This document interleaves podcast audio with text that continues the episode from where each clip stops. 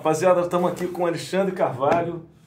É, oportunidade ímpar de estar com esse cara aqui, de poder sugar Se tiver alguma coisa. as informações todas.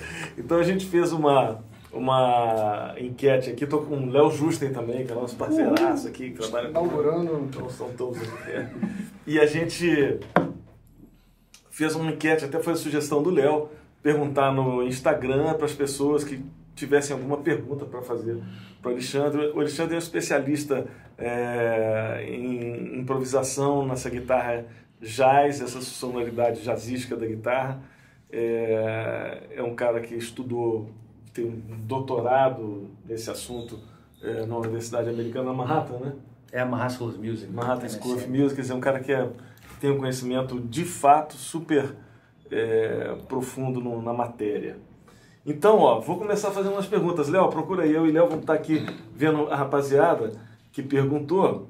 O Felipe está perguntando o seguinte: Alex, qual é a melhor forma de um guitarrista conduzir quando está tocando em trio ou quarteto de jazz?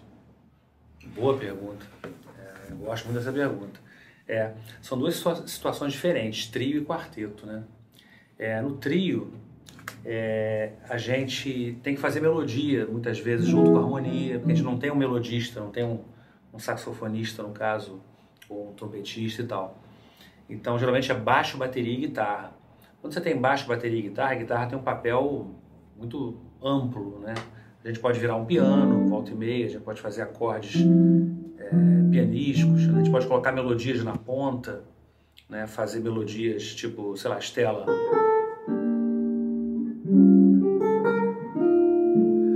É obrigado às vezes a preencher, colocar a melodia na ponta e preencher é, com acordes.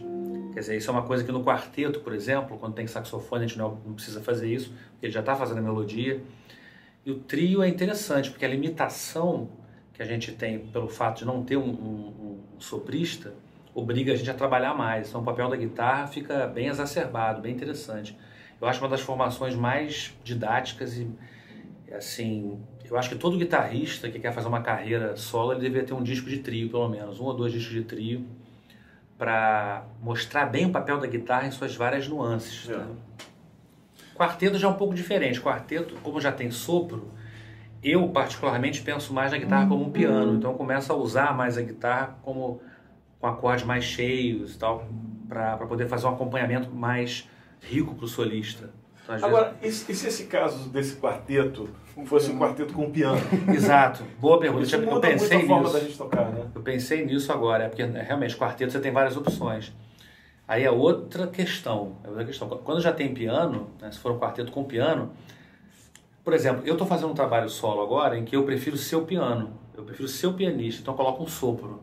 Mas, por exemplo, eu vi o, acho que o Kurt, se não me engano, o Mike Moreno, ele já está fazendo um trabalho solo com piano e ele é o sopro. Ele, ele não existe sopro no trabalho dele. Ele é que é o melodista.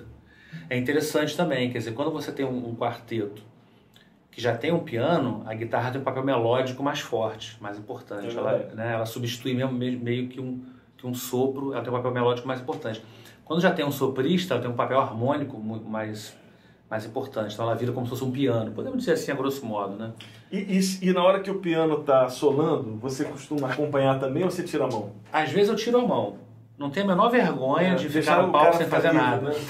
É. É, porque tem gente que não consegue, né? Tem guitarrista que fica a mão coçando. Eu não, eu largo a guitarra. Literalmente, eu largo, boto aqui, Deixa o cara- fico ouvindo, chego lá perto do pianista, fico lá, puxa, que bom. Eu olho pra plateia, pe- pego uma taça de vinho. Não tô nem aí, eu não toco.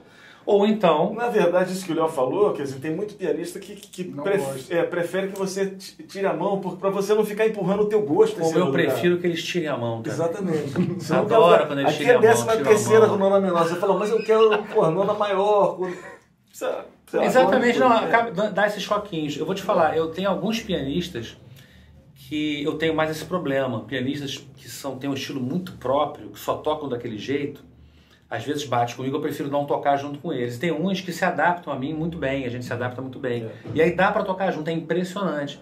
Eu faço uma coisa. E tem que se ouvir muito. A questão do. O jazz tem que se ouvir muito, porque Se eu faço esse acorde aqui com bemol 9, ele ouve, o pianista ouve, se ele for um bom pianista, ele vai complementar com coisas equivalentes a isso. Ele não vai chegar e botar uma nona maior, ou vai. Entendeu? Então, isso é muito importante com quem está tocando. Ou, ou, ou, é um cara que você tem muita intimidade, um pianista que você toca muito tempo junto, ou então combina antes algumas coisas. Ou então escreve tudo. Se vocês conversam sobre isso antes, do tipo assim, você sabe que talvez vai encontrar uma situação dessa. Depende muito do, da situação do grupo, depende do temperamento das pessoas, né?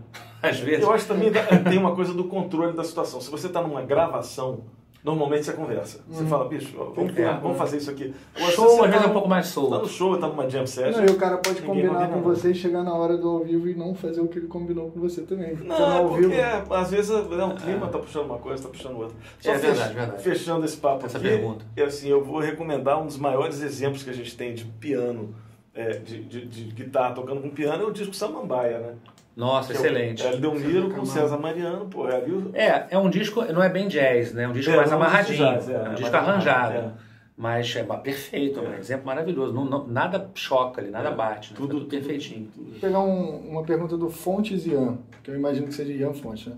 Como adquirir a linguagem jazz na improvisação? Consigo improvisar, mas não sou jazzístico. Ah, bacana. Ótimo. Hum, bom, é, o primeiro conselho é ouvir mais jazz, né? Ouvir mais. Bom, você deve gostar de jazz. Se você está falando isso é porque você tem interesse em, em tocar de forma mais jazzística.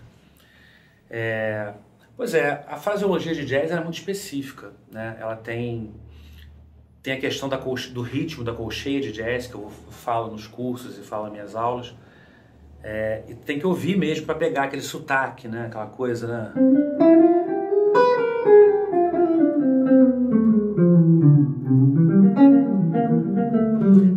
Muita quialtra no jazz, tem, tem essa coisa laid back, essa coisa meio para trás. A fraseologia um pouquinho atrasada em relação ao tema, mas acaba alcan- alcançando o acorde, mas um pouquinho para trás. E isso é difícil você falar em palavras, isso é uma coisa que você vai, vai pegar mais ouvindo mesmo. Eu aconselho ouvir os grandes guitarristas de jazz, transcrever e conversar com quem sabe tocar e vai acabar pegando isso aí. Pega por assim, osmose. Se a gente tiver uma forma técnica de falar sobre isso, dando um pitaco aqui na sua Claro, resposta, pode falar. é, o, quando você entende a, subdi- a subdivisão tercinada, que você pega o tempo aqui, Tercinada. tá, tá, tá, tá, tá, e aí você faz a colcheia juntando as duas primeiras colcheias da tercina e, e- e tocando a última separada, fica. tá, tá, tá, tá, É isso eu tava fazendo aqui mais ou menos. Exatamente. É quase isso, né? É quase Exatamente. isso, é quase E isso. quanto mais rápido você toca, mais isso fica sutil. É mais, Não dá é, pra perceber essa diferença, muito detalhe. É, né? quando o fraseado é mais rápido, exatamente. E tem dica que você já falou que aqui no Brasil a gente tá mais acostumado a dividir por quatro. Por né? ser Então, colcheia, né? Tique, tique, tique, tique, tique, tique, tique, tique, no samba, né? E lá é tique, tique, tique, tique, tique, tem, tam, tac, tique, tique, É. As tique, acentuações são no diferentes. jazz, né? Tem uma coisa Exatamente. aqui, já que você falou de, de transcrição, você aconselha a pessoa a transcrever um solo completo ou Hum. frases específicas? Não, não. É o seguinte. A gente bom, pensa muito parecido. não, não, não. É o seguinte, é, o solo completo é um trabalho legal a ser feito, para você entregar no final. Eu, inclusive, cobro. Na Manhattan, eu cobro os meus alunos, né? Já cobrei muitos solos completos até o final do curso. Então, o cara tem que me entregar um solo do início ao fim. Só de raiva, você fala. É porque... Só que eu posso. né? É, porque é até bom, inclusive, para ele mostrar para a mãe dele que tá pagando, que tá caro para burro. Mostrar, olha só, tô tocando do início ao fim. Mas, na verdade, para a gente aprender improvisação, a gente tem que tirar realmente pequenos trechos. A gente tem que pegar é, o que é interessante do solo, o que a gente gostou mais, e ver aonde aquilo foi aplicado, em que progressão harmônica. Por exemplo, o que, que ele fez naquele 2-5 ali, que aparece em todas as músicas? o que, que ele fez ali? O que, que ele fez ali naquela parte que modula na música tal, tal, tal? Vamos dizer, sei lá, no, na, na música For do Miles Davis, tem aquele meio tom acima, tem aquele Fá sustenido menor ali meio tom acima. O que, que ele fez ali exatamente? Entendeu? É bom a gente saber o que, que a gente quer daquele solo, o que, que a gente quer extrair dele. E aí começar, a- e aí realmente transcrever aquele trecho e procurar aplicar aquele trecho em outros locais, em outros lugares, na minha, na minha opinião. Nem todo mundo concorda, mas eu acho que é assim. É, eu, eu que concordo 100%. Eu penso nisso. Não só penso assim, mas eu, eu, tenho, eu, faço, eu gosto de fazer uma comparação de quando uma pessoa está falando uma... Por exemplo, se chega uma pessoa aqui que não fala português e eu falo assim, É, tô falando assim, e aí Alex, tudo bom? O que, que você está tocando aí hoje? O cara ouve assim, e aí Alex, tudo bom? O que você está tocando aí hoje? Ele não consegue separar. Oi, Alex, tudo bem? O que que você está tocando? Aí seria uma aula de morfologia exatamente, dramática. Exatamente. E, e quando às vezes a pessoa está ouvindo um improviso, se a pessoa não tem vivência com a linguagem do jazz, ele não consegue perceber onde é que estão as ideias. Ele ouve, ele ouve um... Né? É, é. Quando ele começa a estudar isso um pouco, essas coisas começam a saltar. Né? Começa, é muito louco. Começa assim, começa pum, opa, essa aqui eu entendi pum, aquela ali eu entendi. Pum, aí você começa a entender. Ele começa a ligar o que ele aprende teoricamente nos cursos, etc., com o que ele está ouvindo. Ele começa a falar, ah, então é isso. É.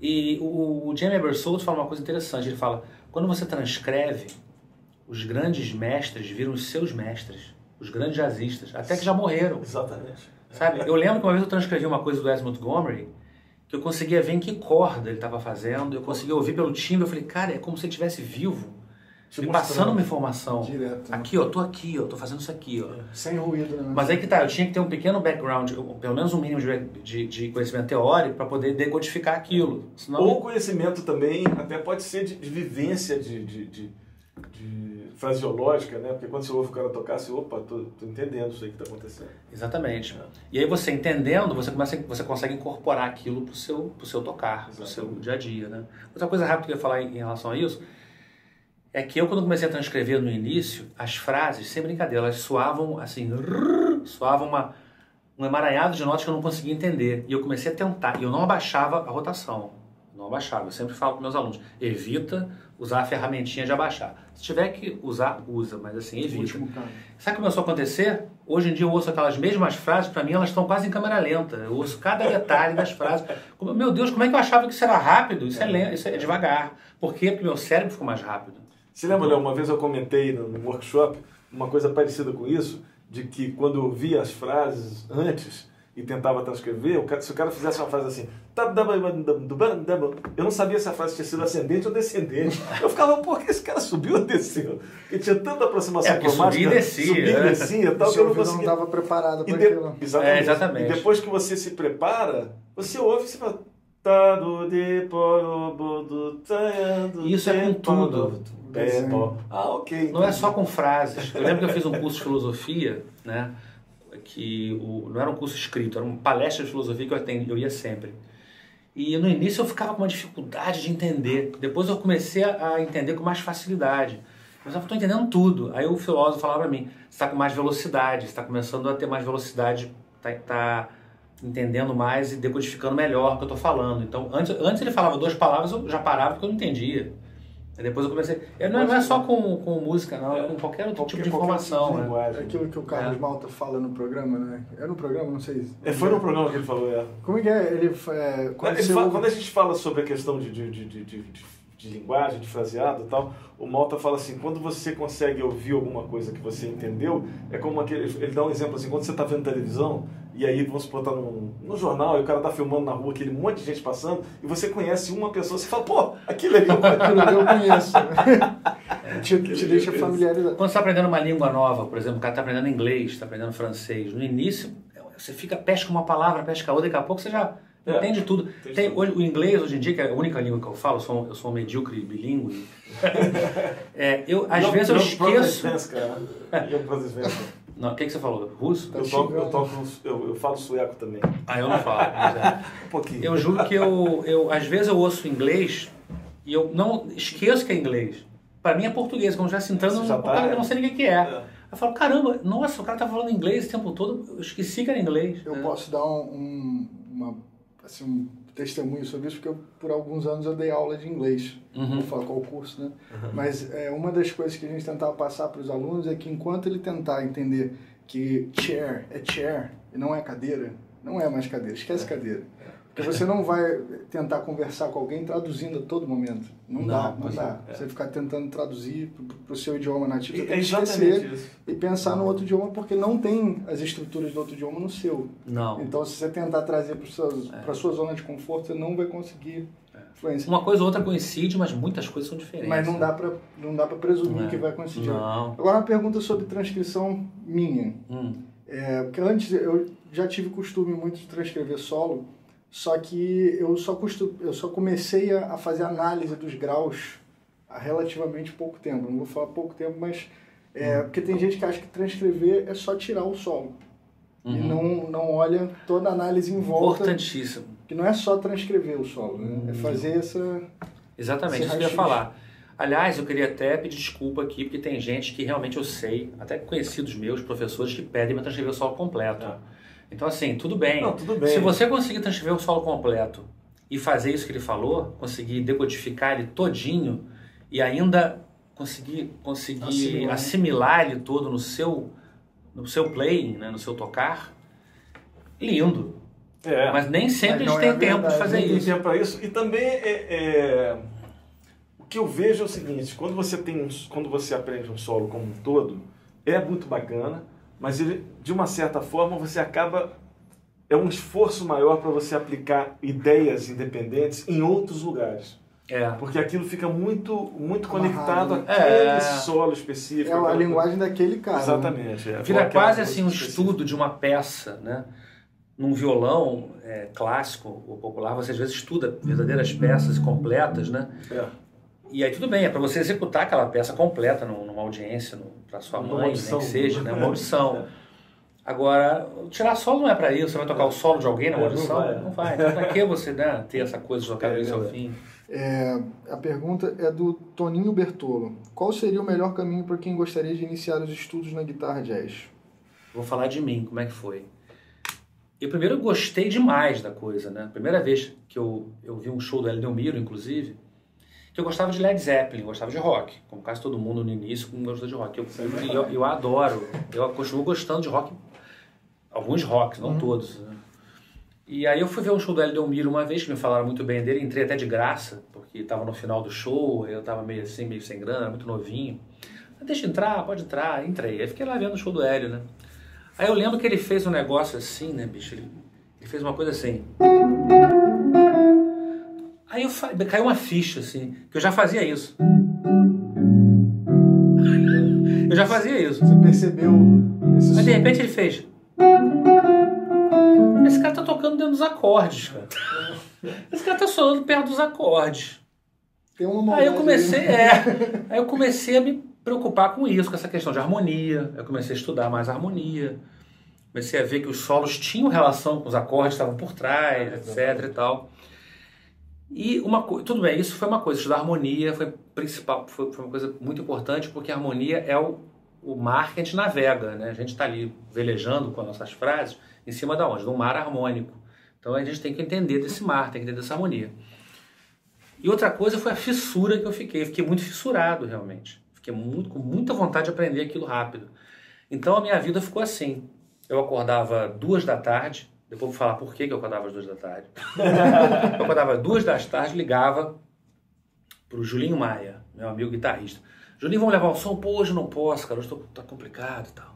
Aí ligava pro Torquato, que hoje em dia, Mariano. Tocato Mariano, é. Tocato, vamos levar um som? Pô, Alex, hoje não dá, bicho, enrolado aqui, fazendo um monte de coisa aqui, pô, sei lá, ligava e ia tentando, até conseguir um. Aí ligava pro Edom, Edom é agora, hoje em dia faz trilha pra Globo. Ligava pra ele, Edom, vamos tocar? Vamos lá, vem cá. Aí ia pra casa dele, ficávamos tocando a tarde inteira. Aí eu ficava mostrando para ele coisas, ah, isso aqui eu vi do Eldelmiro, ele, ah, que legal, vamos ouvir isso aqui, e que não sei o quê, e ficava assim direto. Aí dava assim, sete da noite, quem tá tocando hoje? Aí tinha um show do Heraldo Monte, a gente ia lá, aí levava um, um, gravador. um gravadorzinho escondido, tem que confessar, escondido, e pá, gravava as frases dele, gravava o que ele tinha feito. Íamos pro Baixo Gávea, né? Aí ficavam lá ouvindo, no, botava no, no, no, no carro, às vezes aquele toca-fitas de carro, ficava lá ouvindo aquilo e batendo papo, falando só sobre aquilo. Isso que é o programa. Aí eu chegava, total. Aí eu é chegava de noite em casa, tipo de madrugada, meia-noite, uma hora, daí eu ouvia aquele negócio. Isso que ouvia, tirava e ainda botava no play along, que eu tinha um, um, um, um daqueles gradientes que dava para fazer, fazer mixagem, meio rudimentar, mas dava. Eu botava um play along de vinil e ligava minha guitarra ali e ficava de fone. De repente começava a amanhecer, meu pai batia na, na, na porta do quarto. Alexandre, você tá maluco? O que você tá fazendo ainda? Tá aí? Porque eu ouvia aquele barulhinho da guitarra de, da guitarra de fone, assim, né? Aquele barulhinho, ele ouvia. Você tá louco? O que você tá fazendo aí, Alexandre? Pai, calma, já vou dormir, já vou dormir. Aí ia dormir umas sete, oito. E aí por isso eu acordava as duas. e assim começava tudo de novo. Então, assim, isso foi durante alguns anos. Alguns anos eu fiz isso. Eu acho que nesse... Foi quase a sua universidade isso aí. Pois é, quando eu cheguei na Berkeley, assim que eu cheguei na Berkeley, a minha nota de leitura não foi muito boa, não... mas eu já tinha quase nota máxima nos outros quesitos. Eu tinha tudo 7, vai até 9. Eu já tinha tudo 7, menos leitura. Leitura eu tive que estudar mais lá, né? A questão de leitura, porque no Brasil não é tão tradicional é. a gente ler na guitarra. Mas assim, eu, eu acho que a melhor a resposta a essa pergunta é o seguinte: seja fissurado, queira muito aprender, porque a vontade de aprender é o, é o, é o principal motor da coisa. É. Ó, tem aqui o Felipe, da Felipe Music, que está perguntando: improvisar é intuição ou é um método? Ah, é cinco, essa resposta é simples. É, eu acho que é meio que 50-50. É, é meio 50-50. Eu não sei exatamente a porcentagem de cada uma. Eu acho que talvez, dependendo da sua, do seu temperamento, pode ser que seja 70% método e 30% intuição. Mas as duas coisas são, são, são, são importantes. Ter ouvido é muito bom. Por exemplo, às vezes eu estou tocando, estou improvisando, às vezes pensando cerebralmente algumas coisas, algumas ideias, tipo, mas se eu me perder, às vezes, nas ideias teóricas, às vezes, o meu ouvido está me puxando, então tá meu ouvido me salva, e vice-versa. Não dá para ser só um ou só outro. É, eu acho que são então... duas coisas, exatamente. Até o John Abercrombie falou uma vez no, no, no, workshop que eu fui dele, lá nos Estados Unidos, há muitos anos atrás. Ele disse o seguinte: uma vez ele montou um. Naquela época de guitarra synth, aquela coisa toda, aqueles equipamentos, ele montou aquele monte de equipamento na casa dele, leu os manuais, eram milhões de manuais, ele ficou assim. Aí ele via aquele tudo piscando, aquele equipamento piscando com as luzes vermelhas e tal, ele tentando entender como é que funcionava, como é que, né? Aí uma hora ele falou, ah, bicho, desligou, apagou a luz, ficou aquele troço piscando vermelho. Ele foi inspirado com aquelas luzes, tocou um blues em Fá. Entendeu? Ele falou isso. E aí ele usou o lado direito do cérebro nessa hora. Tipo assim, ele não aguentava aquele monte de informação, de, de, de, de métodos, de como usar, como ligar Nossa, e não sei o quê. E falar, ah, peraí, agora eu quero só curtir, quero tocar. Então é importante a gente usar o lado direito do cérebro, até que o Joe Diori falava muito Sim, isso. Right Tem horas que é importante fechar o olho, botar a música e, e, e, toca, e usar só a intuição. Esquecer tudo nesse momento. Uhum. Fazer uma parte do estudo assim, um pouco assim, eu acho que é importante, é. para desenvolver um pouco o lado intuitivo. É. Eu tenho, eu tenho assim uma, uma coisa que eu costumo dizer, eu acho que a intuição é uma a intuição é uma habilidade que a gente tem de lançar a mão das informações que a gente tem, não das que a gente não tem, mas de uma forma espontânea. A intuição se intui aquilo, uhum. né? baseado em tudo é, que você A intuição ela está saindo de algum lugar de dentro de você. De dentro de você. A intuição é aquela habilidade que, que você tem de puxar aquele negócio que você não sabe de onde veio. Mas ele está lá dentro. É, né? na intuição talvez venha uma mistura interessante de tudo que você já absorveu até é, ali. Né? Exatamente. Né? Você não tem como intuir sobre algo que é. você não sabe, né? Você tem que ter algum material. É tem aqui mais uma pergunta bacana do Lincoln, que ele diz: Quais são as escalas mais usadas no jazz? Tanto. É possível fazer jazz usando a escala pentatônica? Claro. Nossa, e como? Olha, um exemplo, cara. As mais usadas. Posso te acompanhar aqui. É, faz um 2-5 aí.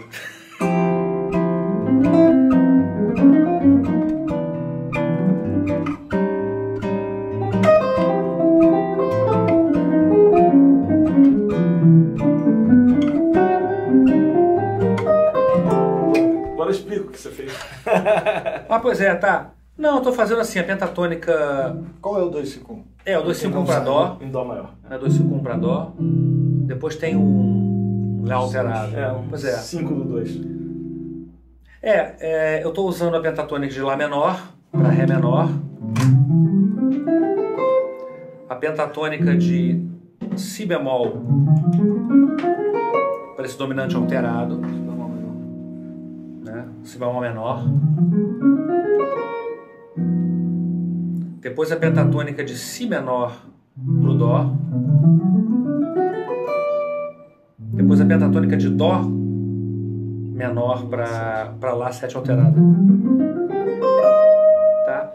É o seguinte, a, as escalas mais usadas em jazz são a maior, a menor melódica, a menor harmônica, as duas simétricas, que são a diminuta e tons inteiros. A pentatônica, ela na verdade é uma, a gente pode chamar de uma redução da escala maior, porque ela é uma escala maior faltando, ah, duas faltando duas notas. Os chineses vão ficar chateados com isso. Os chineses, a escala deles é a pentatônica e acabou. A gente é que tem uma escala com duas notas a mais. Isso é uma questão de uma questão de, de, de, de cultural disso aí. Que é né? exatamente aquele trítono chato, né? É, exatamente, que eles não têm esse trítono. pois é. Tranquilo. Então no jazz a gente às vezes usa a pentatônica para tocar um pouco outside, que ela é muito boa, ela, ela é uma ela é uma escala simples de tocar, de, de usar, de frasear. Então realmente você pode usar tocar jazz usando pentatônica. Só pentatônica não. O jazz ele, ele, ele clama por pela escala maior toda Mais hora, desenhos. Por desenhos um pouco mais complexos, que às vezes a pentatônica não vai conseguir chegar lá. Mas ela é excelente para variação, para tocar em, em para superpor. Né? Nem sempre você vai usar a pentatônica do próprio acorde, você vai usar às vezes uma pentatônica superposta. Nesse caso aí do ré. Nesse caso aqui, ó, nesse caso do sol, eu não usei pentatônica de sol aqui, eu usei pentatônica de si bemol menor. E aí a gente teria, agora não vai dar tempo, teria que fazer um estudo para entender por que, que essas pentatônicas casam nesses acordes. Mas pentatônica é super jazzy, inclusive soa bem moderno no jazz. O Tiago, Tiago Gu, Tiago Gu, o nome dele. Samba. Tá perguntando qual o melhor caminho para ter um improviso espontâneo sem se aprender a digitação de escalas. Polêmica. Hum, olha, eu posso dizer o seguinte, sem se, sem se prender a clichês, eu posso te dizer como. Agora, digitação de escala não é a digitação que te, que te prende, é o clichê. Que, por exemplo, se eu toco, eu posso usar essa digitação aqui, da escala menor melódica, e posso fazer um monte de coisa aqui, um monte de padrões. Então, quer dizer, não é, não é exatamente a, a digitação que prende a gente. É assim a maneira que a gente usa. Se a gente sempre fizer uma escala usando os mesmos padrões, vai soar igual. Então não é bem a digitação que prende a gente, é a maneira que a gente usa. Tá? Eu não tenho nada contra a digitação, tenho contra os clichês que a gente repete. Para você sair dos clichês, eu aconselho a você ter. Existem do- dois caminhos. Um é você realmente saber muito bem os desenhos das escalas e procurar criar suas próprias frases dentro delas. É, é um- é um- é uma, uma, uma forma difícil, mas é uma forma. Outra é você ter tantos milhões de clichês, tantos- estudar tantos clichês, que daqui a pouco você vai começar a misturar eles todos. Vocês vão, vocês vão começar. Aí vai começar a sair um- uma coisa nova disso aí. E aí, automaticamente, você vai estar criando suas frases. Exatamente. Você vai pegar um monte de clichê, mas aí tem que ser muitos. Não, vai, não tem que, você tem que estudar muito. poucos, é. Você tem que, sempre, tem que ter muitos clichês, estudar muitos clichês, colocar no liquidificador, depois tirar o que, o que sair daqueles clichês, vão sair algumas coisas suas. Entendeu? Então, são essas duas maneiras. Tem, tem caras gênios, talvez existe, não é meu caso, tem gênios aí que, você, que eles podem já começar a tocar sabendo as notas e já começar a criar frases maravilhosas, novas. Deixa, deixa eu te falar uma coisa. Não é, tá falando eu não isso? fiz isso. É, é, na verdade é o seguinte, eu, eu, eu acho que eu tenho alguma coisa a acrescentar nisso aí, Claro. porque muitas vezes você pega um músico que toca muito bem e não sabe nenhuma escala. Ele não sabe escala maior, não sabe escala alterada, mas ele foi direto na fonte do vocabulário. Eu pego, eu, eu- gosto de usar Entendo. o exemplo seguinte: pega o Wes Montgomery. Será que o Wes Montgomery estudava escala? Não sei. Ah, eu acho que Pode estudar, mas de repente não. Por exemplo, um cara que já foi direto no, no lance, já, já Pode. saiu transcrevendo, já, e aí saiu construindo o vocabulário dele muito rápido. Olha só, a gente, você, eu, ele, a gente, a gente estudou, né? a gente gosta do caminho do estudo, né? Uhum. Mas não são todos os músicos que vão por esse caminho, não. E tem, tem músicos geniais que não, não, não, não, não Sim, seguem esse é isso que eu caminho. tô falando, né? Mas assim, eu acho, eu vou falar, eu não conheço nenhum CDF arrependido, não conheço. E acho que esses músicos geniais que, que, que nunca estudaram, um eles gostariam de saber mais. Eles gostariam. Eles têm, eles têm uma pontinha de. porque eu sempre que eu conheço alguns deles, eu falo: o que, que é isso aí? Toda hora estão me perguntando: como é que é isso aí? Eu não consigo nem explicar. É. Porque Como é que eu vou a explicar? bagagem teórica para. É, exatamente. Então ele, eu faço, ele copia, É, ele passa a usar, é. mas ele usa. Ele, ele não. Ele vai usar de uma forma restrita Exatamente. porque ele não sabe como ampliar aquilo para outro. Outro dia eu vi coisa de um cara que sabia bastante quando foi estudar, o professor virou e falou, cara, não mexe nisso aí, não, você já sabe bastante. Não, não, não Deixa quieto. não, senão vai mudar o que você já está fazendo. Você sabe que tem um negócio interessante, eu não sei se você já passou, vou fazer uma pergunta minha, porque é uma coisa Uhum. que eu, eu já vi, eu senti isso acontecer comigo. É, quando eu tive essa frustração, me foi dito que isso acontecia com outras pessoas, e eu já vi isso muito em, em outras pessoas acontecerem. Que é o seguinte, quando a gente está falando da coisa de estudar tal, então você começa a estudar, é, tem um processo muito louco, não sei se você já passou por isso. Hum. Quero saber, tenho curiosidade de saber se você já passou por isso também. Que é o seguinte, quando você está pegando um material novo, uma informação nova, você começou a estudar uma coisa nova, a sensação que dá é que a gente começa a piorar. Vou te falar por quê. Hum, é, Vou claro. te falar por quê. Porque você ainda não está conseguindo aplicar o novo e o antigo não te inspira mais. É lógico. Então quando você vai tocar, você fala, pô, não aguento mais tocar aquilo, mas o novo ainda não está na sua mão. É claro. Então a sensação que dá é que você está piorando. Tem gente que nessa hora fala, melhor não estudar. Porque eu estou piorando. Comecei a estudar e estou piorando. Já ouvi gente falar Mas isso. tem que ter é paciência. música ter lidar paci- com fracasso. Mas a chave, exatamente, a chave disso aí é paciência. Paciência. Porque Resiliência qualquer informação emocional. nova, qualquer informação nova que você tem, ela demora para ser incorporada. Exatamente. Porque a música, sabe o que acontece? A música não espera ninguém. Não é uma aula de composição em que você aprende uma coisa nova e tem um mês para aplicar na sua composição. A gente precisa aplicar na hora. Então a gente tem, precisa do processo de incorporação que tem que sair na hora, na hora do show. É. A galera lá, os músicos ali, ainda mais aquele lugar que tem um guitarrista assim, ó. bem baixo de você. lenda, né? Então ali só sai o que está incorporado. É, o que só não está incorporado não, não sai. sai. Tem Não uma- sai Então, mesmo. se você sentir que não está incorporado, você não toca aquilo, você vai ficar. Então, por isso tem que ter paciência e coragem. É. Tem que ser corajoso também para aplicar as coisas que você não está tão à vontade, mas eu preciso andar para frente. É uma vontade de ir para frente também, entendeu? Exatamente. Então você fica, você fica parado, fica na zona de conforto. né? Exatamente. Eu estava vendo um workshop no YouTube do Victor Uten, ou de algum professor que dava aula com ele, ele falando sobre os estágios do conhecimento. Que antes de você estudar, você não sabe que você não sabe nada. Você não sabe, não sabe o que é Dó maior, então você não pode saber que você não sabe Dó maior. Quando você vai na primeira aula, o cara te fala, olha, esse é o Dó maior. Aí você volta para casa sabendo que você, você não, não sabe. sabe. o Dó maior. Aí eu- essa é a guerra de você passar por. São quatro estágios, né? O terceiro estágio é você saber que sabe. Eu sei que esse é o Dó maior, eu sei que esse é o Ré menor, eu sei que eu posso tacar isso aqui e tal. E o quarto estágio, que é o genial, que é o cara que não se importa mais com o que ele sabe, ele simplesmente sabe. É, como é que é? Ele sabe inconscientemente. É aquele. Você tá nessa Você então- absorveu. É, Você cara, absorveu você pode tacar qualquer coisa que não, não faz mais diferença pra ele, porque ele sabe, entendeu? E aí ele falou que o estágio 3 é o estágio onde a maior parte dos músicos fica. Que é o estágio assim, o cara só toca em Dentro cima da zona de conforto. Exatamente. Aqui eu sei que eu sei. Eu tô no, eu tô no 2 ali. Eu sei que eu não sei um monte de coisa aqui, então hoje. É, isso depende muito do temperamento do músico, né? Por exemplo, depende muito da- do lugar em que você está. Vou dar um exemplo. É, Nova York é um lugar que você é, você é meio que quase obrigado a inovar. Você tá no berço, não. Ali você é obrigado. Se você tocar uma, uma, uma- Um lance usado, né? É, se você tocar som usado, né? Você não tem o respeito muito da- É. da- do público nem dos outros músicos. É. Aquele cara assim, pô, aquele cara, poxa vida e tal. Então você é obrigado a mostrar alguma coisa diferente. Você não tem que inventar ah, ah, uma- um A novo moda. estilo de música. Alguns até conseguem, mas você- não tem. Mas se você tiver alguma coisa para mostrar diferente, e o que é legal da música é que ela tem um- uma quantidade de parâmetros enorme. Ela tem, por exemplo, os, os parâmetros principais: ritmo, harmonia e, e melodia. Aí tem os outros parâmetros: textura, instrumentação, É, dinâmica, Agógica. Timbre. é, ritmo, dinâmica, Timbres. articulação, timbres, uma série de coisas. Pô, se você inovar numa, num, num detalhe, se você criar alguma marca tua num, num desses detalhes, ou num conjunto de detalhes desse qualquer, você jogou aquilo, pronto, já tá a cabecinha bom.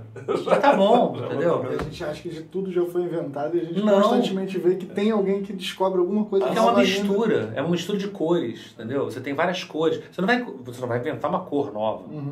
Mas você Tem pode como. misturar. Mas você pode misturar de uma. misturou. Exatamente, é só isso. É, é exatamente isso. Exatamente. Singularidade. Falando nisso aí, tem uma coisa interessante é, quando a gente vai para o exterior, né? Que é uma característica nossa de ser brasileiro e tem influência da música brasileira na nossa. Isso só por isso só já nos faz diferentes, Uhum. né? É, o que está muito acontecendo louco. agora é, agora é um pouco menos. Não, agora é o seguinte, como a comunidade brasileira nesse lugar já está enorme, né? Já tá, Está ficando muito grande, isso, isso na década de 60 você tem completamente razão, 60, 70. Não. Hoje em dia ainda existe, mas está um pouco menos. Hoje em dia você tem, tem que chegar apresentando uma música brasileira, mas com alguma coisa diferente. Ah, sim, com certeza. Porque antigamente basta, basta- o João Gilberto bastou chegar Basta lá chegar que e já fazer- foi. É, é, exatamente. Hoje em dia a gente tem que fazer isso, mas só o cara fala, pô, mas João Gilberto já fez. Não, mas Tem que quando fazer você isso pega, uma- por exemplo, até hoje, né, quando- até hoje, quando você chega lá fora e, e toca, por exemplo, é, um samba jazz, com, com, com, com fraseado jazzístico e tal, mas com, com samba, não sei o quê, as pessoas já param para ouvir ou se for um baião, ou se for um negócio de pessoas. É. Apesar de que essa linguagem está sendo cada vez mais dominada e absorvida lá fora. Hum, caras, Até então, porque os músicos brasileiros você, estão saindo cada é, vez mais. Com né? sua ajuda, né? Você fez uns livros, lançou lá é, e tal, né? Ensinei desde bandeja. É, né? Mas já tem que estudar muito, não é tão simples. É, pois é, exatamente. Não, mas é, é, é, é isso acontece mesmo. E eu, eu vejo que, que, esse diferencial, de uma certa forma, por exemplo, eu fui é, dar aula numa universidade na Suécia, fiquei dando aula durante oito anos, mas basicamente eu fui chamado lá por, por causa do diferencial da música brasileira. Agora, quando eu cheguei lá, os caras queriam mesmo estudar jazz. Alguma uhum. coisa de música brasileira que eu ficava ali é, uhum. porra, né? Não, o Bossa Nova e o Jazz são muito irmãos. São muito irmãos, né? E os caras querendo jazz, mas é por aí. Ó, a pergunta do Arthur Fialho. Tenho dúvidas sobre a condução no jazz e como estudar isso. Bom, supondo que ele seja guitarrista, né? Condução, talvez ele queira dizer acompanhamento. acompanhamento. É. É, é uma forma excelente de estudar isso, primeiro estudando harmonia. É fundamental, porque a harmonia é, é, é a base dos acordes que você vai fazer, né? Estudar harmonia estudar voicings. O que, que são os voices? É a maneira de você é, organizar as notas da harmonia, as notas do acorde no, seu instrumento, no caso guitarra, né? Estudar voices, estudar condução de voices, condução de vozes dos voices, né? Isso aqui, por exemplo, é um 2-5.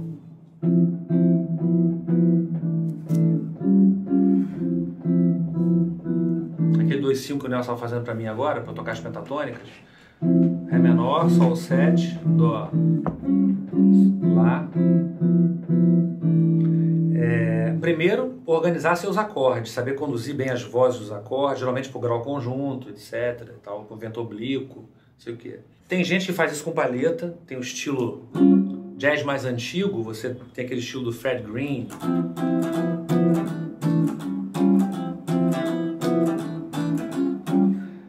Pode fazer isso de dedo, pode fazer acordes mais, mais pianísticos. Uma forma boa de estudar isso seria você pegar um, play, um backing track, tirar o instrumento harmônico. Só baixo batera. Tira o instrumento harmônico, deixa só baixo batera e você procura acompanhar. É até bom às vezes chamar um, um, um amigo seu que toca, que toca algum tipo de sopro, sei lá, algum outro instrumento, para improvisar e te forçar a. E ver se ele está sentindo a vontade do seu acompanhamento. Pô, tô gostando do seu acompanhamento, tá bom. O que eu posso dizer também é que você não deve fazer muita coisa. Ficar fazendo coisa demais, porque quem está solando é que está aparecendo. Então você tem que acompanhar com acordes com movimentos mais suaves, né, e tal. Tirar o, o instrumento harmônico tocar com baixo bateria é muito bom. Outra coisa excelente seria ouvir os guitarristas que acompanham muito bem. Ouvir, se você é um guitarrista que gosta de jazz mais antigo, ouvir Fred Green, da banda do Count Basie. Fred Green, excelente. É uma, uma guitarra mais rascante, assim, mais paletada. Se você é um, gosta de jazz mais moderno, ouve pianistas. Procura tirar as ideias dos pianistas.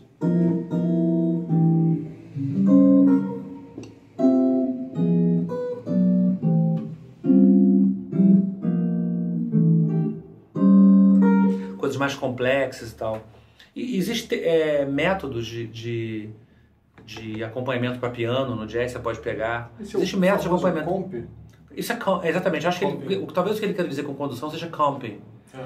Então, procurando na literatura é, literatura mundial, né, disso aí, você vai, vai, vai, vai ser comping, né? Jazz comping. Aí você vai ter isso com piano ou com guitarra, geralmente. Piano ou guitarra. E pegar as ideias dali. Eu continuo sendo adepto da transcrição. Eu ouviria Fred Green, ouviria os grandes pianistas de jazz. Não sei se você já percebeu, os pianistas quando estão se acompanhando, eles ficam com essa mão, a mão esquerda, geralmente com três notas. Quatro ou três notas aqui. E se acompanhando, aqui eles estão solando com a mão direita, aqui eles estão com as, geralmente três notas. Essas três notas aqui geralmente estão aqui no meio da guitarra, estão aqui, ó. Geralmente é isso aqui. Quando eu toco alguns pianistas ou com organistas, às vezes, eu vejo que eu estou tocando exatamente as mesmas notas que eles, eu até tiro a mão, eu falo, pô, né, eu chego aqui, o cara, Mi, Mi 7 sentido 9, eu mando essa aqui, ó, o cara manda exatamente essas três notas aqui. Então, sabe, essa, essa região aqui do meio da guitarra, cordas, cordas 2, 3 e 4, ela é o centro do jazz, fica muito aqui. É porque no espectro também ela tá no, no meio de tudo. Né? Exatamente, Então, ela, ela fica, ela dá um colchão harmônico. Então, ó, eu aconselho também a trabalhar muitos acordes aqui nessa região. Tudo que você faz harmonicamente fica aqui nessas três no meio, ó. Trabalha essas três no meio aqui. Que geralmente são notas guia, que eu já, já falei, tenho falado por aí nos cursos e nas minhas aulas. Notas guia mais uma tensão, geralmente. Geralmente é notas guia e mais uma nota, geralmente. Tudo bem, é isso aí. Boa. Um- uma pessoa que está perguntando, deixa eu ver o nome dele, está perguntando, uma pergunta interessante, é o Vinícius Sampaio, está perguntando a dúvida sobre como equalizar a guitarra quando você tem um baixo, tal, porque a guitarra de jazz ela tem um som mais Isso é um grave, né? problema, Como é que você equaliza para que a guitarra pinte de bacana? Isso é um próximo, é chato isso aí, cara. É um problema que é irritante, inclusive. Tem Dá uma certa coisa. raiva isso. Porque eu tenho problemas com isso. Tocou num, num ponto. É, você tocou num ponto que eu vou, Nevrálgico. eu vou virar Hulk aqui, eu vou ficar com raiva. São vários fatores. Né? Porque, olha só, primeiro, ba- tem baixistas que gostam de tocar um pouco mais alto do que o volume normal. Isso atrapalha muito, porque nós temos uma região próxima do baixo. Aqui. Eu gosto de solar usando a guitarra inteira. Eu não fico solando só aqui no agudinho. Eu venho aqui. Tudo bem, mas eu posso chegar e fazer uma frase. Se o baixista estiver aqui do meu lado, Não vai Não acontecer vai nada. Isso, não vai isso aqui vai sumir. Vai. Ou vai embolar, vai ficar feio. É. E eu sempre penso na música, eu não penso na guitarra, eu tô pensando em tudo. Se o que eu tô fazendo tá feio no geral, eu não vou fazer. Então se o cara tá tocando aqui alto a beça, eu não vou tocar aqui. Então ele já, já acabou, já me limitou, já não vou mais usar essa parte, essa Isso é região. uma mixagem no play, né? Você não tá nem mexendo em nada da guitarra, é no tocar. Pois é, então já, eu já peço logo. Às vezes tem problemas com isso, a questão do às vezes o cara não gosta e tal. Eu chego o baixista e falo, já falei para um baixista uma vez isso, falei, ele estava tocando alto. Eu falei, quando você ouve um CD, o baixo está nesse volume? eu juro que eu tive que falar, porque eu não sabia como falar. Aí ele ficou meio assim, baixou um pouco o volume do baixo e tal. E aí eu vi que realmente o amplificador do baixo estava tava bem baixo. Eu falei, poxa, ele não tem ouvido no tornozelo, né? Aí tem que botar no alto. Então ele teria que botar talvez o baixo um pouco alto. Mas assim, então o primeiro problema é isso, baixo alto me incomoda muito. Porque eu não vou ficar brigando, não vou chegar, não vou chegar e aumentar a guitarra para burro. Todo Às mundo, insuportável. Vai começar aquela briga de volume e todo tal. mundo tem que se ouvir, né? Não dá pra. O baixo, ele, ele- o baixo, ele, é- ele, ele, ele, ele tem esse problema, ele tem aquela onda de tsunami, que se ele aumentar, ninguém mais se ouve, acaba, acabou, não tem mais jeito. Então tem que ser baixo. Com baixo mais baixo, eu te garanto que tu, tu já vai se ouvir melhor, a guitarra já vai aparecer melhor. E aí, questão de, de equalização de guitarra, eu, eu uso um pedalzinho chamado EP Booster, EP Booster, que ele, ele dá uma, tem guitarras que são muito bem equilibradas e muito bem feitas, que elas têm uma equalização perfeita, assim, do grave ao agudo. Nem todas são assim. Essa minha é muito boa, mas eu ainda uso esse EP Booster porque dá uma, uma regulagem na, na questão da- das frequências da guitarra. Porque, por exemplo, se eu ligo a guitarra direto no amplificador, às vezes o meu agudo tá fraquinho, tá meio. tá um agudinho meio sem graça e o grave tá maravilhoso. Aí se eu vou e coloco esse agudo com mais peso, né? Aí o grave fica muito grave. Então, esse EP Booster, ele dá. Qualquer pedal de booster, no modo geral, ele dá uma pequena equalizada na guitarra. Eu já vi gui- guitarrista usar até equalizador gráfico por causa disso. É, cortar uma determinada frequência que está. É. Porque uma coisa que acontece muito nas guitarras acústicas é a questão do Muito feedback. Ah, É, né? Essa minha semi, guitarra acústica, eu tenho medo de usar porque às vezes pode acontecer. É. Agora, isso acontece muito quando o pessoal está tocando alto.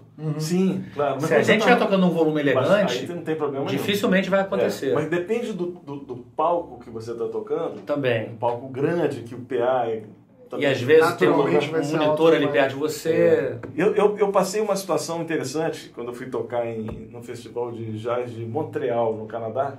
Aí lá são, o seguinte, são, são os palcos, tem um teatro aqui, com um palco aqui, aí tem um, um outro, um outro teatro aqui, que é sempre com outro palco. E são. E, e- e as pessoas rodam, né? Se o cara sai no show, vai no outro, fica tudo meio assim. tipo aquele Som Brasil do.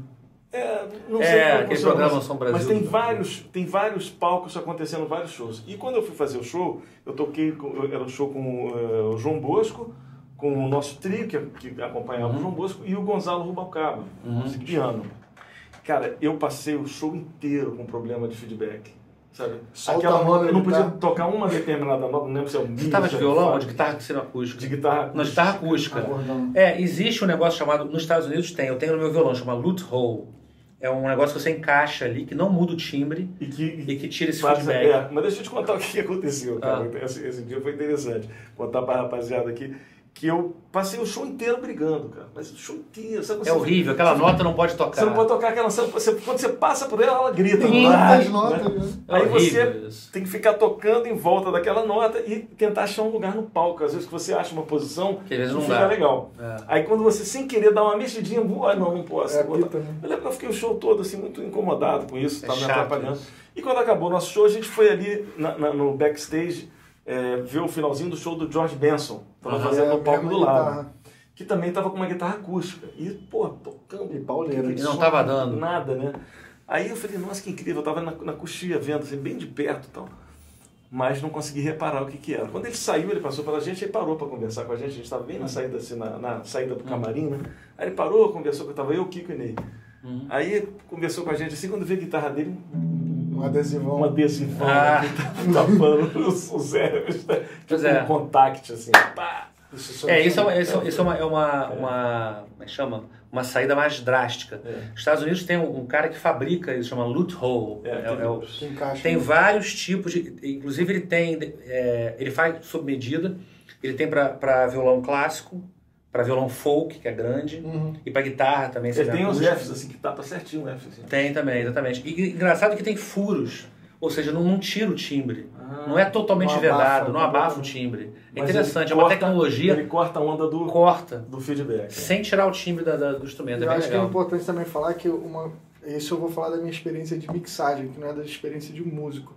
Mas às vezes o timbre da guitarra, quando você está estudando em casa, tá lindo, maravilhoso, com delay, com reverb, não sei o quê, mas na banda não necessariamente vai funcionar esse Mas timbre. primeiro, porque na banda, às vezes você tem que aumentar a reverb, aumentar o delay, Sim, senão você tu- tem que fazer essa mixagem com a banda. abaixar, pedir pro baixista tocar um pouco mais baixo. Já, já entendi. Você tem que.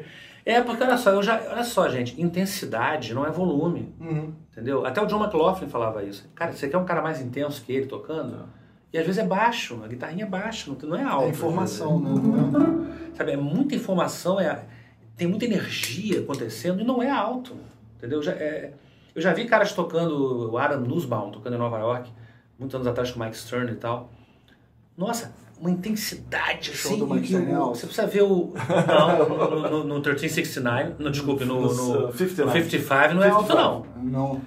Olha só, Às se você for é- tocar em um lugar grande, às vezes você tem que ser alto. né? Senão você não, como é que o cara vai ouvir lá embaixo, o negócio do PI? Mas assim, em barzinho, ele toca baixo. E, e o, precisa ver a, a condução do batera. É uma condução intensa de, de, É, de jazz, na- na mas casquinha, baixinho. na casquinha, na casquinha. Cara, impressionante, entendeu? A, o- a intensidade não é volume. É. Não é volume.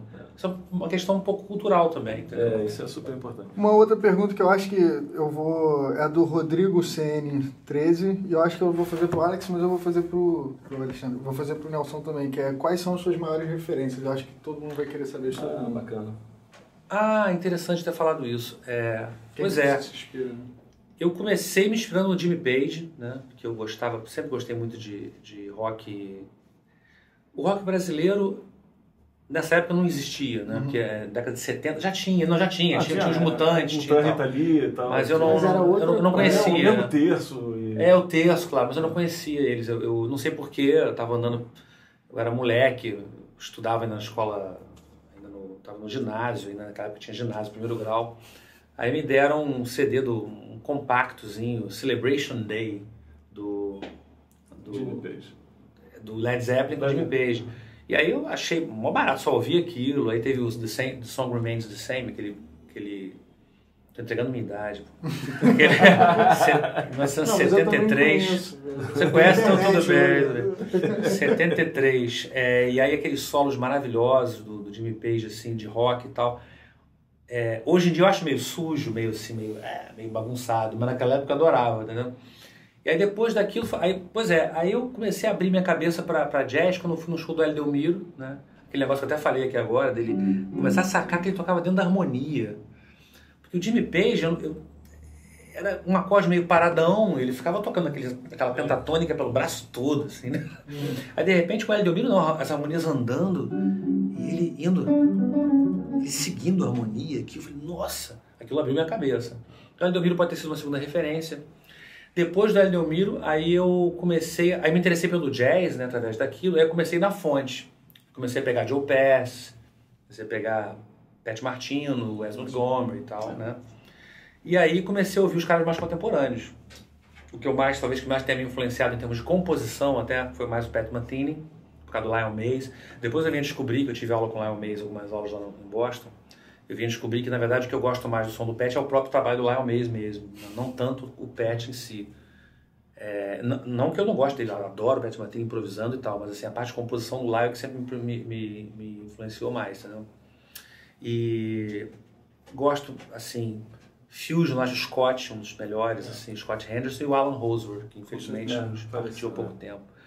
Alan Holdsworth é um cara que eu acho que reinventou a guitarra. Eu, eu não, nunca, eu até tentei já transcrever algumas coisas dele, é. consigo transcrever, nem abaixo como. Um problema o problema é que a digitação dele é muito diferente. É, muito diferente. Ele trabalha de uma forma muito São diferente da gente. A gente teria que meio, que meio que mudar a forma de pensar para tocar como ele. Por isso que ele é tão assim tão sugêneres assim tão eu, tra eu transcrevi algumas coisas do Alan mas coisas de, de harmonia de maravilhosas a forma que ele monta os acordes é incrível. Até compus uma música né, um, um disco 3 que eu tenho um trio com uhum. eu Nico Assunção e o Lincoln Shape. Tem uma música que chama que a gente que, que, é uma música que eu fiz a primeira parte toda com os acordes do Alan. Uhum. toda foi essa que o Nico botou o B? E, a, e, o Nico fez o B, e a música chama Cessar Sessões Passa Savassi, que é uma brincadeira que a gente faz com o mineiro, falando, você sabe, se, você sabe se esse ônibus passa na Savassi? Aí eu vou dar Cessar Sessões Passa Savassi, o pessoal acha que é em francês, né? Cessar Sessões Passa Savassi, pô, o nome em francês, fica tentando traduzir, é, você sabe se esse ônibus passa na Savassi. Mas o... Eu, essa, essa primeira parte da música eu fiz tudo com os acordes que eu transcrevi da, da onda do Alan, que compus uma coisa assim, porque é muito inspirador, né? Não, ele é muito. Eu acho que tem um lance com o tamanho dele, porque ele é um cara, era um cara muito grande e a mão dele literalmente era um negócio. Eu acho que a escala da guitarra dele é um pouco reduzida é. também. Ele, não, ele foi genial. Ele, ele, ele toca violino. Né? É, exatamente. Toca violino. É, violino são quatro. Ele veio disso, veio são quatro por corda. Essa eu não sabia. Por isso que também ele tem muita coisa de tocar tudo ligado, quase num palheta, né? É. é. Quase como se estivesse passando o arco. O, o Alan, na verdade, reinventou né, a ele foi o, o setup, né? Não é só a guitarra, todo o setup da coisa. A onda, o, o gear dele, de, a parte de, de, de guitarra sintetizada, é. umas coisas que ele faz. Todos não, para ele poder fazer o hammer-on e o pull-off daquele jeito e suar igual, não tem a menor diferença.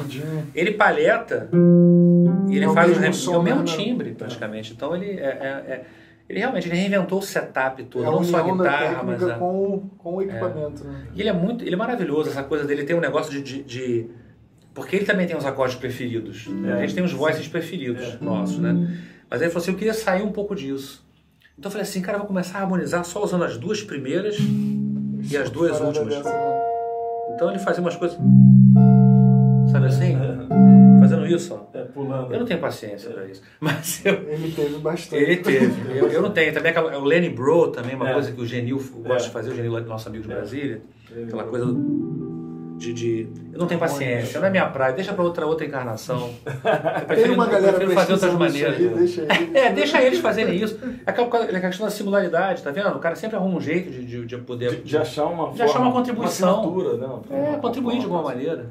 É, se eu falar alguma coisa das, das, dos é, guitarristas que me influenciaram, os caras que me bebi, eu, assim, diferente da maior parte dos guitarristas, não tive essa influência rock and roll na minha vida, assim, na minha é, porque eu fui uma, um menino assim, adolescente, é, xiita, assim, eu, eu, era contra qualquer outra coisa que não fosse música Viva a cultura nacional! É mesmo? Total, bicho, eu era xiita, assim. Quem te fez ir pra fora do Brasil? Pois é, olha que loucura. É, é, eu era totalmente xiita, então, pô, não queria saber de rock and roll. Os caras falavam, mas, pô, ouve o Led Zeppelin, pô, quero saber desses caras. totalmente. Porque o meu negócio era o seguinte, era João Gilberto, violão, era o MPB, era Toninho Horta, que eu gostava desde que eu o primeiro disco dele devia ter 14 anos. Eu adorava aquilo. Então eu queria, era, era o Beto Guedes, a página do Relâmpago Elétrico. Eu lembro quando saiu esse disco. Eu, era... eu achava que era uma menina, uma mulher cantando. Aí meu amigo falou: é, é o Beto Guedes. Eu falei: o que? Esse é homem? Que coisa, que voz linda. E eu, eu sou nascido numa família meio bossa nova, assim, eu sou o mais novo de seis irmãos, e todos os meus irmãos lá em casa já tocavam um pouquinho.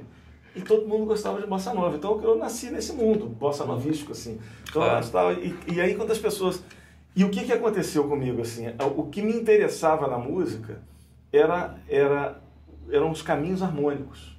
Engraçado. As muito vozes mais, do meio. mais do que as melodias. Então, quando eu ouvia qualquer coisa de rock and roll, eu falava, cara, mas essa música não tem nada. Eu não entendia o que a música tinha. Porque eu achava que música, o grande lance era o caminho harmônico. Aham. Eu não conhecia blues, para você ter uma ideia, como eu não queria ouvir, eu me fechei mesmo. Eu não conhecia blues. Aí o que, que acontece? Eu fui estudar com um cara, Gamela, é, lá em Brasília. Gamela foi professor de todo, Todo mundo. mundo. Fera. Fazedor de músicos. É, é, é, Gamela, o fazedor de música, exatamente. Eu, o Gamela, ele. Eu comecei a estudar com o Gamela e o Gamela começou a me aplicar jazz. Pra botar pra ouvir jazz. E em casa eu não ouvia nada de jazz, nem de música americana, Você nada. ficou surpreso quando ele falou, ouve isso aí, ouve jazz? Você lembra o que, que ele te mandou ouvir? A prime- As primeiras coisas que ele me colocou para ouvir, eu lembro foi um, um- Olha só, quando eu fui estudar com Gamela, eu fiquei estudando só música brasileira, não sei o quê. Aí ele começou a me aplicar no Wes Montgomery. Você tem que ouvir o Wes, pô. Aí botava umas coisas do Wes.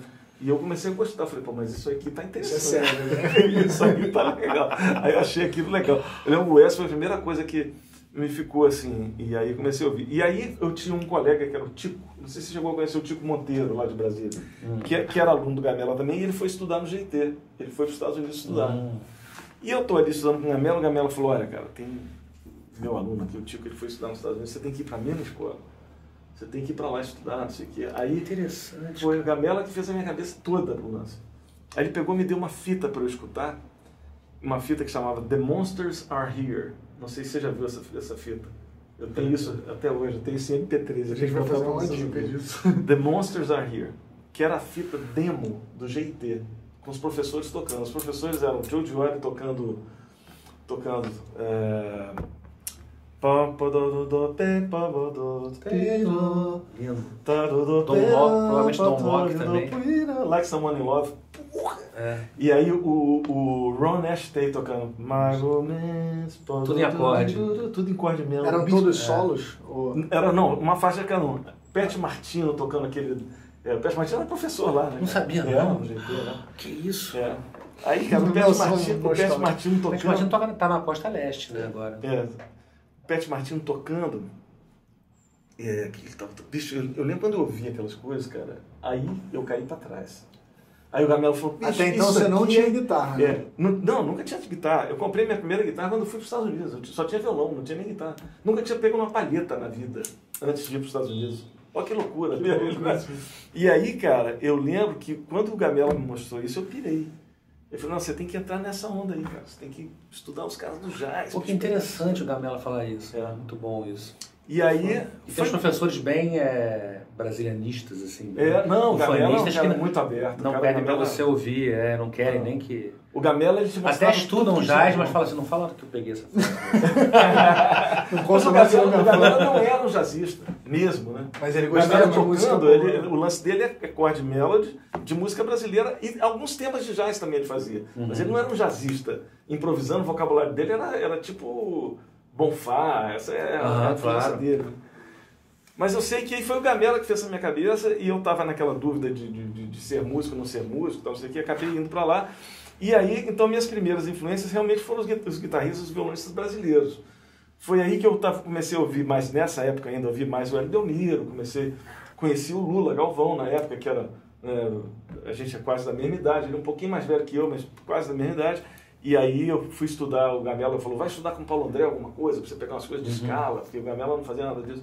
E aí o Paulo André falou, cara, você tem que conhecer um aluno meu, que é o o Lula Galvão. Aí eu fui conhecer o Lula, aí o Lula já tocava um monte de coisa. Eu falei, pô, que que é Que isso? que é isso? Conta isso aí. eu que assustei vendo o Lula tocando, que ele já sabia improvisar, não sabia nem tocar escala maior. Né?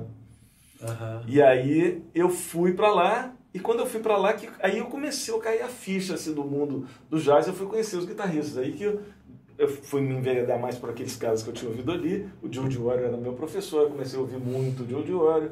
É, e, e, e aí foi, foi nessa época que eu comecei de fato a minha audição de jazz.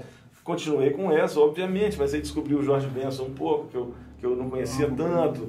Aí o Joe Jory foi outra influência forte. O mesmo Ron Stake também, que foi um cara importante na época que eu comecei a ouvir bastante. O Ted Green também, por causa O Ted. Green, que aí eu conheci lá também. Uhum. É, e aí comecei também.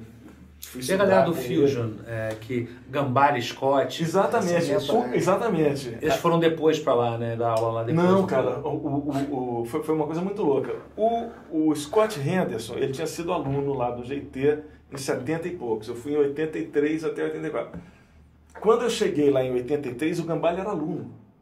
O Gambale ele fez 82 a 83. Ele se formou em 83. Eu entrei em 83 e formei em 84. Chegou vendo aquilo ali, você Só que a gente- E ele já tinha pesquisado aquele negócio de sweep dele? Tudo. Já Não, tinha? já tocava- Ele já era, né? Ele já era Gambale. Ele já era. Ah, já tocava aquele negócio todo, aqueles sweeps todos. Ele tinha 20, eu lembro que eu cheguei lá, eu tinha 19, o Gambale devia ter uns 26. Eu lembro que o Gambale, quando eu cheguei lá, ele era aluno, junto comigo, só que ele estava seis meses na frente, porque a escola começava em março e setembro. Eu cheguei lá em março e ele tinha começado em setembro do ano anterior. Você, Setembro pô, em seis 83. meses eu vou estar tocando pra caralho. Tô fazendo em seis meses assim. Aí, cara, seis meses depois ele se formou e e virou, virou professor imediatamente. Então eu já fui fazer aula com ele, eu como aluno e ele como professor. Tu lembra da primeira aula? Eu tenho algumas aulas dele gravadas.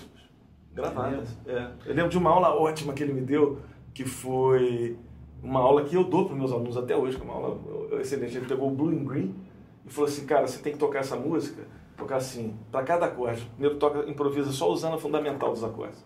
Depois só a terça, só a quinta de cada acorde, só a sétima, só a nona, só a décima primeira. Uma nota por terceira. acorde. Uma nota por Pra acorde. tá você entender o som daquela tensão.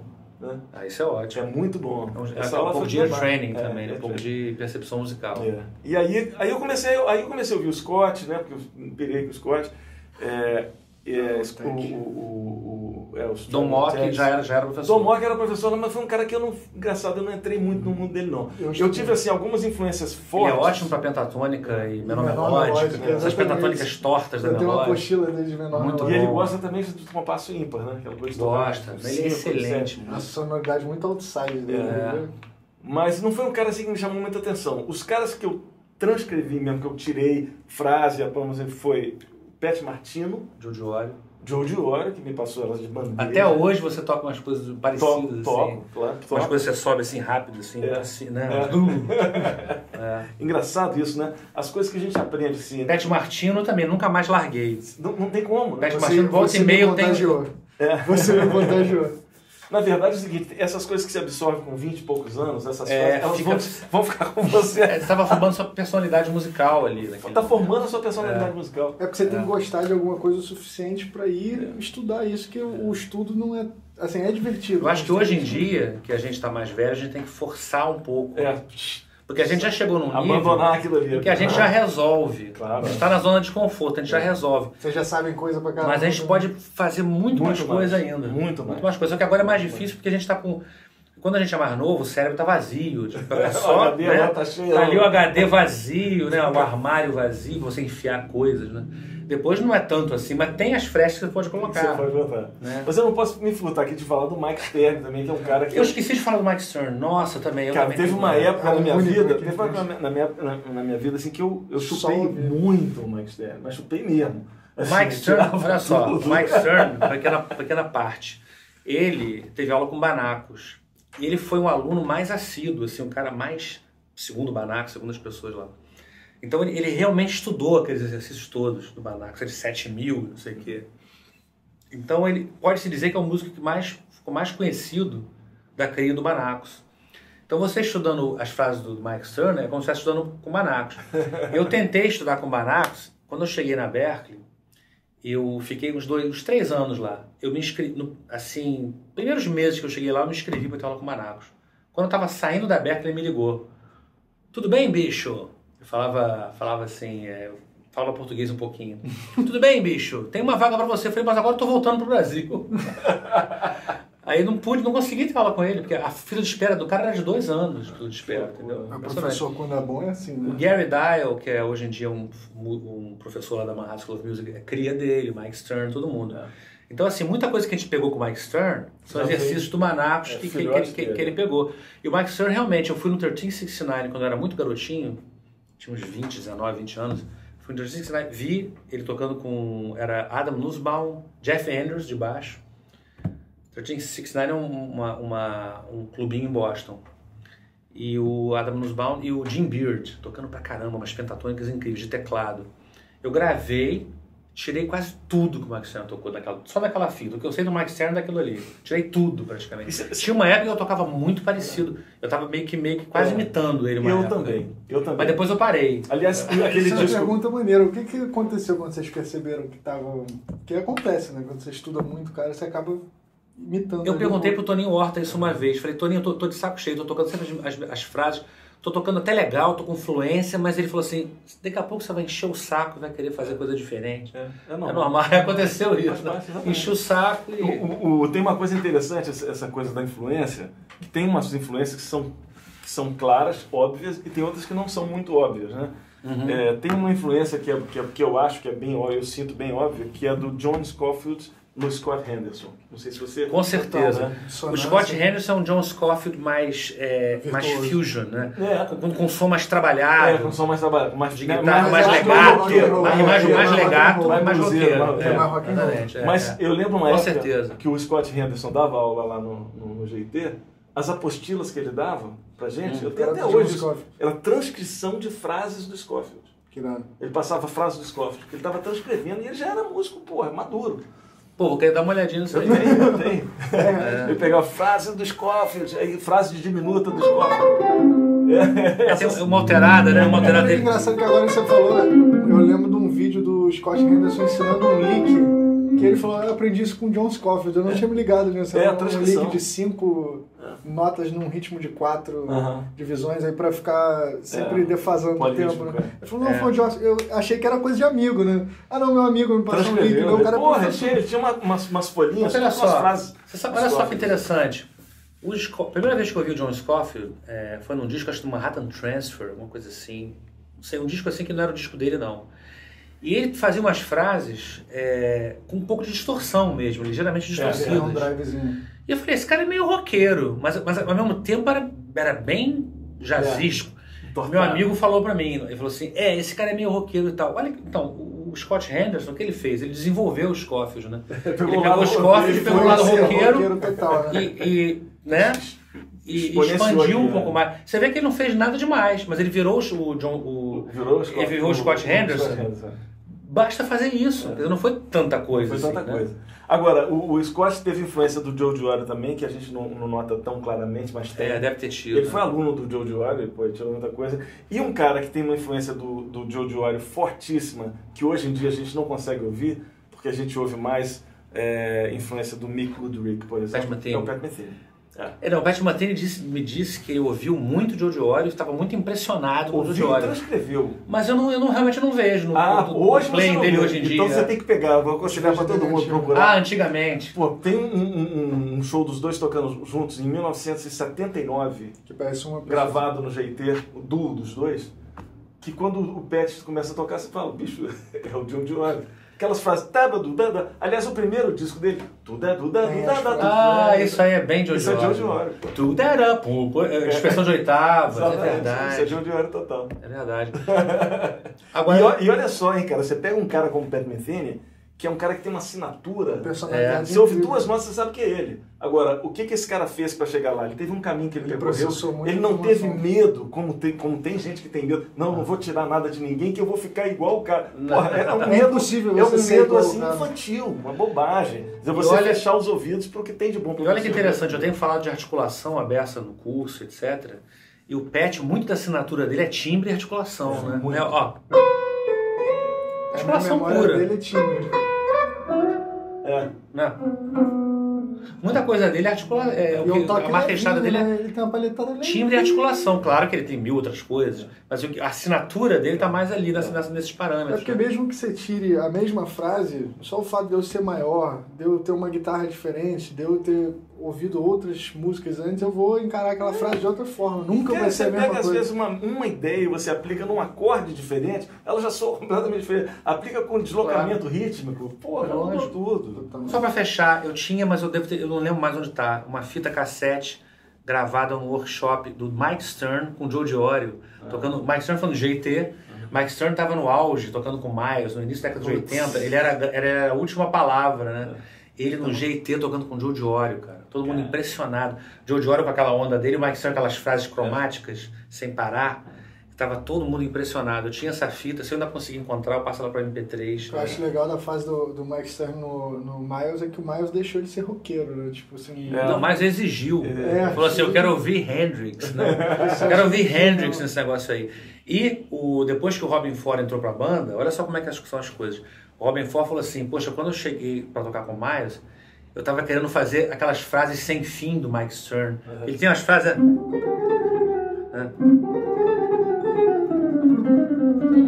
Não para, ele vai embora. Não acaba nunca, né? Aí, aí o, o, o, No programa do Mike tem um link. É, Tem um link que ele mostra, no, no, quando eu fiz, eu gravei o Café lá em Casa com o Mike Stern, ele mostra uma frase que o Jaco ficava fazendo o tempo Em todo. todo lugar, Em né? todo lugar, ele falou que passava a noite toda. o Você já fazia- percebeu O isso, Jaco, o Jaco fazia aquela frase 20 vezes, e é uma dessas. É, exatamente. E o Robin Ford falou assim: Eu confesso que no início eu estava tentando fazer aquelas frases sem fim do Mike Stern, mas eu falei: Não é pra mim, não dá. Aí comecei a tocar do meu jeito, bicho, pá, pentatônicas, blues e tal. Aí o mais gostou, falei: Então eu vou ficar assim mesmo. vou- Então eu tenho, eu tenho uma, uma, uma fofoca para contar desse, dessa, disso aí. Porque quando o, o, o Robin Ford foi tocar com o Miles, é, nessa época eu, tava, eu, eu tinha ido aos Estados Unidos de novo e fui lá no GT. E tive, fui lá no GT e fui fazer umas aulas lá. E o, e o Scott Henderson estava dando aula lá.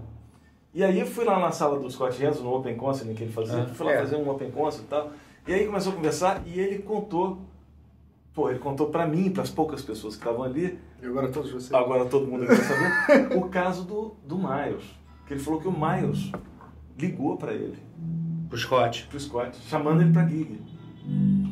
É, man, não sei o que. Meu, ele falou que quando eu ouvi aquela voz, ah, eu falei, caralho, Miles Davis, ele não acreditou. Ele falou, pô, não tô acreditando. Aí disse que o Miles falou pra ele assim, né, meu empresário vai entrar em contato contigo, pô, eu gosto muito do seu som, não sei o que, né?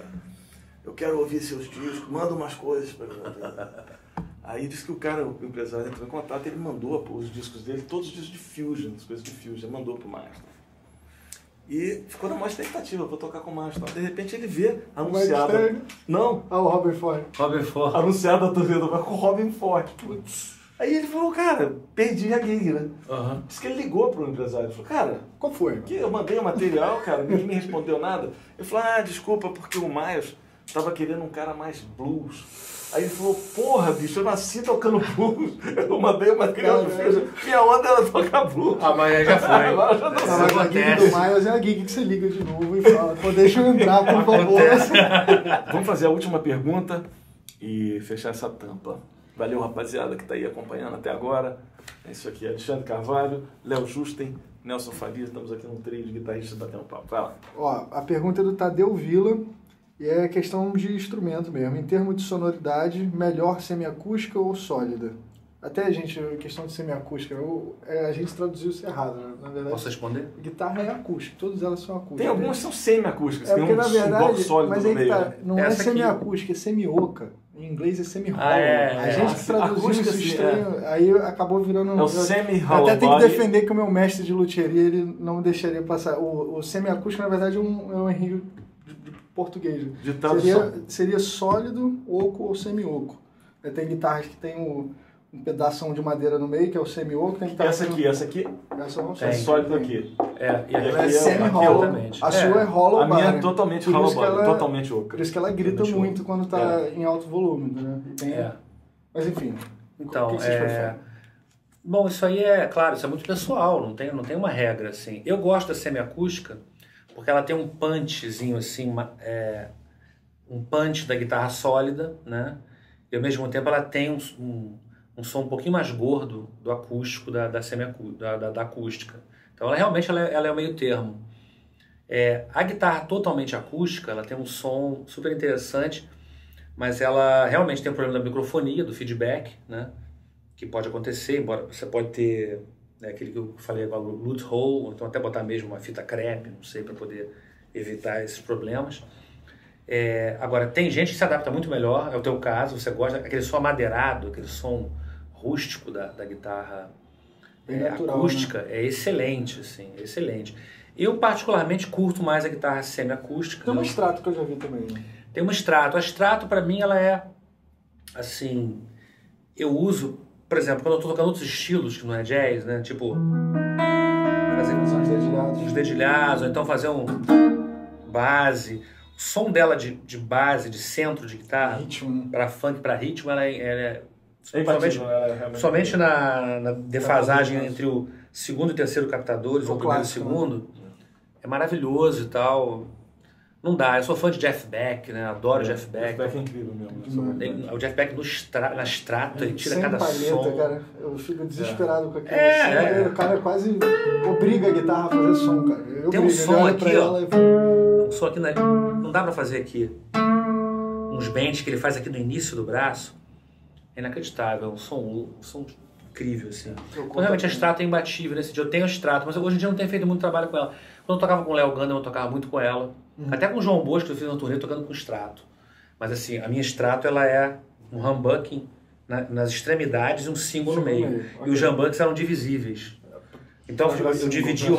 É, exatamente, fazer uma chavinha. Agora eu voltei ela, como eu não tenho usado muito ela, eu tô com duas guitarras com humbucking, essa e a Brian Moore Aí eu peguei a. Eu, eu botei aquela. Só acho aquela... que é só escudo, né? E você pode trocar, porque quando você faz o buraco do humbucker para voltar, aí você troca o escudo. Não, não, eu coloquei, eu troquei a palheteira, você vai ao escudo, né? A palheteira. E coloquei. E voltei, aí botei aqueles captadores que estavam muito velhos originais. Eu botei os, os, os noiseless, da os Fender. blindados da Fender eu originais. Aí voltou a ser extrato? Voltou a ser extrato. E tu? É, eu, eu, eu, assim, acostumei muito. Eu já usei de tudo, né? Eu usei muito tempo Telecaster. Principalmente por causa do, também já usei um pouquinho, Ted. Do Ted Green foi minha grande influência é. e também o Mike Stern. O meu foi o Mike. Que usava uma época, uma boa época os Tele. Ele usa Tele até hoje, só que é uma Tele só... da Yamaha, né? Uma, é, uma, uma Pacífica. É, Pacífica, Pacífica que é, uma, que é uma, uma cópia da Telecaster. E é pesada pra caramba. Eu é. peguei no programa, eu achei que fosse leve, a guitarra é, dele um é pesada guitarra, pra é. caramba, velho. E aí, e ele fala que ele quer a guitarra pesada mesmo porque é por causa do timbre mesmo, conseguir uma madeira pesada. É. Então eu toquei muito tempo porque eu acho que tem um som mais claro, assim, você vai fazer harmonia, fica bem. Né? Não embola, né? Não embola, né? A guitarra acústica ela tem uma doçura, mas ela tem uma, um médio ali que às vezes, né? Na harmonia, uhum. as, as vozes intermediárias às vezes podem se ficar um, ficar um pouquinho obscuras, mas, mas eu gosto da, da, da, dessa doçura da guitarra acústica e da coisa da guitarra também você veio do violão, Você, né, cara? Eu vim do violão, exatamente. Claro, eu vim do você violão. tem tudo outra, a ver. Engraçado, eu, eu, o que me incomoda é justamente essa distância da minha mão pro peito, que tem é. na, na, guitarra muito gordinho. Eu gosto das coisas. Essa, tem uma coisa interessante, sabe o Domoc, a gente falou do Domoc aqui, né? Ele toca uma. uma ele, ele gosta muito de usar uma Les Paul. Uhum. Não sei se vocês já sacaram isso, ele usa uma Les Paul. É verdade. É, só que ele usa uma Les Paul, é muito engraçado, porque a Les Paul é uma guitarra fina, é muito pesada e é fina. Ele, ele usa um negócio que eu nunca tinha visto antes ele é o seguinte, ele tem uma almofada dessa grossura assim, ó, para botar a guitarra mais longe. What?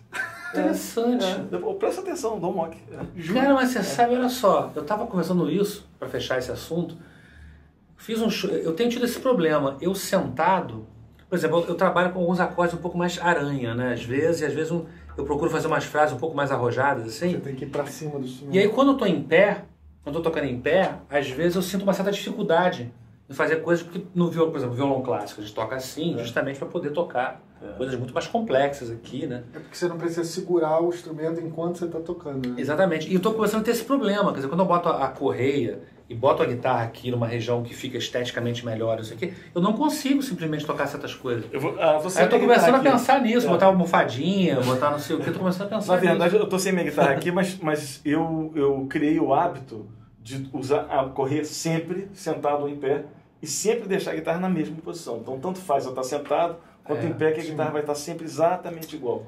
Porque você ficar estudando de um jeito, fica de pé do É, exatamente. É Esse é um problema que eu estou tendo. E outra coisa, é, eu, eu, por exemplo, botar a guitarra muito em cima, ela facilita para algumas coisas. Mas, esteticamente, é esquisitíssimo, né? Tem gente lá, combina, fica aqui, né, cara? A guitarra fica aqui, tem que ser aqui, mas aí ao, mesmo tempo é complicado. Eu é porque tô com esse problema da anatomia da pessoa também. Tem gente que tem é, um braço claro. maior, aí o cara consegue Lógico. ir com um ângulo melhor. Eu, por exemplo, tenho dor no pulso, então, tipo, não dá pra eu me forçar muito pra frente. Não é piano, né? A guitarra não é um piano que tá ali parado e você só ajeita aqui o, o banquinho e a distância. Né? É mais, um pouco mais complexo o negócio, então realmente. Você vê o Jimmy Page, né? Guitarra aqui, É, embaixo. É que toca? Isso é a minha maior decepção enquanto guitarrista. Eu sempre quis tocar guitarra lá embaixo, mas quando eu botava lá Mas embaixo, eu não de, mas tocar algumas aranhas o Jimmy Page não vai conseguir fazer Não assim. vai. Não, não vai. Não adianta. É porque realmente ele não faz tudo que ele pode. É. sabe? Ele toca E ele aquele toca estilo. sentado também de vez em quando. Ele toca sentado. Então é isso, Mas é isso, gente. Valeu. Falou, Alex. Abraço. Obrigadaço. Obrigado a vocês. Falou, Léo. O prazer foi meu. Foi o papo, foi ótimo. Oportunidade de aprender com vocês. É isso aí.